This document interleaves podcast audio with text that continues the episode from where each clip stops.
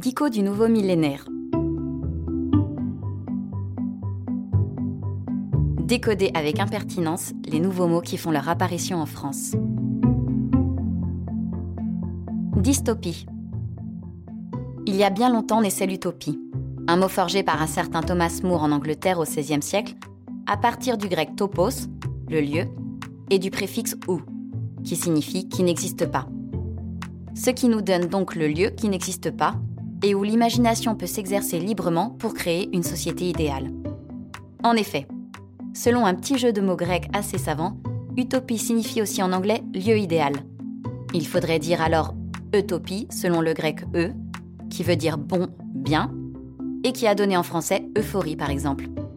Oui, car quitte à inventer un lieu imaginaire, autant y fonder une société parfaite, entièrement conçue et organisée pour permettre une vie idéale, où chacun ferait ce qu'il voudrait, comme le prône Rabelais qui, à son tour au XVIe siècle, invente l'utopie de l'abbaye de Thélème, la première utopie française, dont la devise est Fais ce que tu voudras. L'inverse d'utopie n'est donc pas le lieu qui existe ou réalité, mais le lieu triste, la dystopie, mot construit sur le même principe qu'utopie, mais avec le préfixe dis qui veut dire mauvais. Le mot dystopie vient aussi de l'anglais et a fait son apparition à la fin du 19e siècle. La dystopie est, comme l'utopie, un genre littéraire proche de la science-fiction ou du roman d'anticipation qui met en scène une société cauchemardesque qui n'existe pas, mais qui pourrait exister si par exemple l'humanité continuait à dévaler la pente fatale qu'elle suit depuis la chute du paradis. Un bel exemple d'utopie.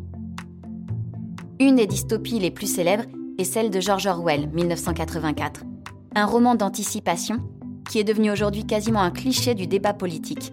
Et le point Orwell a récemment fait son apparition en parallèle du point Goldwyn, dès lors qu'on parle de langage, orthographe, SMS et même écriture inclusive, en référence à la langue de ce roman.